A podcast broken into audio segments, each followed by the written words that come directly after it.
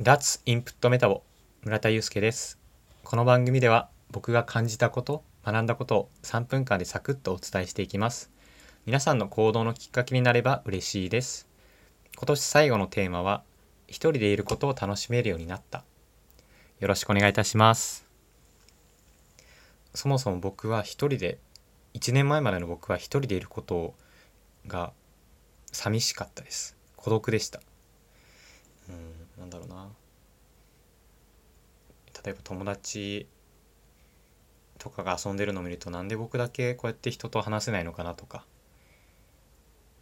なんで僕だうんなんで僕はそうやって周りと溶け込めないのかなって結構悩んでた時期がありました。高校の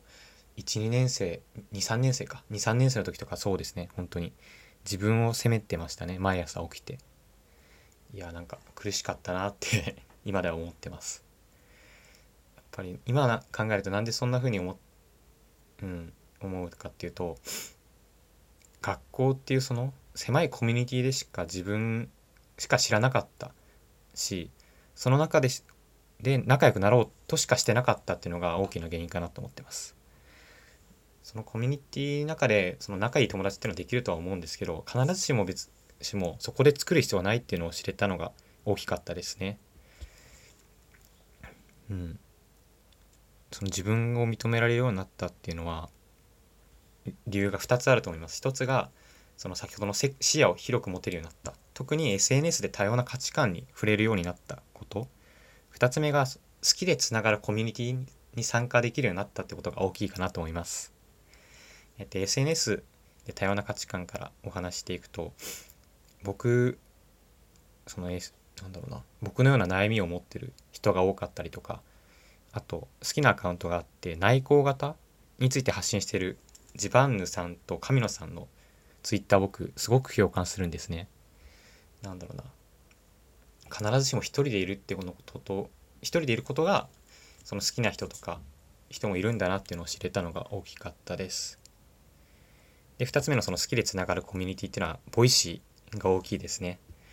えっ、ー、と、今日の夜に、ハッシュタグ、ツイッターで、ハッシュタグ私にとっての Voicy 2018でもつぶやいてあるんですけれども、本当に Voicy というサービスを通じて、新しい出会いとか、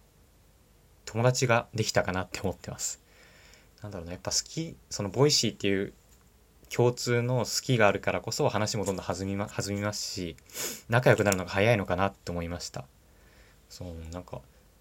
語り場のオフ会に参加させてもらったりとかで、どんどん Voicy 経由で Voicy を通じて人との出会いが触れ合って増えていって今年今までの22年の人生で一番友達ができた楽しい1年だったなって思ってます。なんだろうな。だからこそだからこそそうやって一人でいる時間っていうのも楽しめるようになったのかなって思ってます。だってそうですね。僕今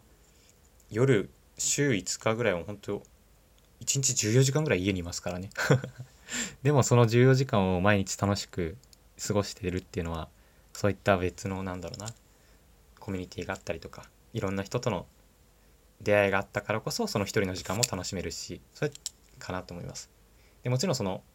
誰かと遊びに行くっていうのの時もすごく楽しみになりましたね。はい。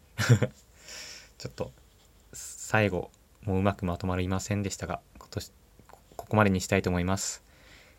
その来年も自分の好きとかを発信していってたくさんのまた新しい人とどんどんお話ししていけたらいいなと思ってます。ありがとうございました。ではまた明日。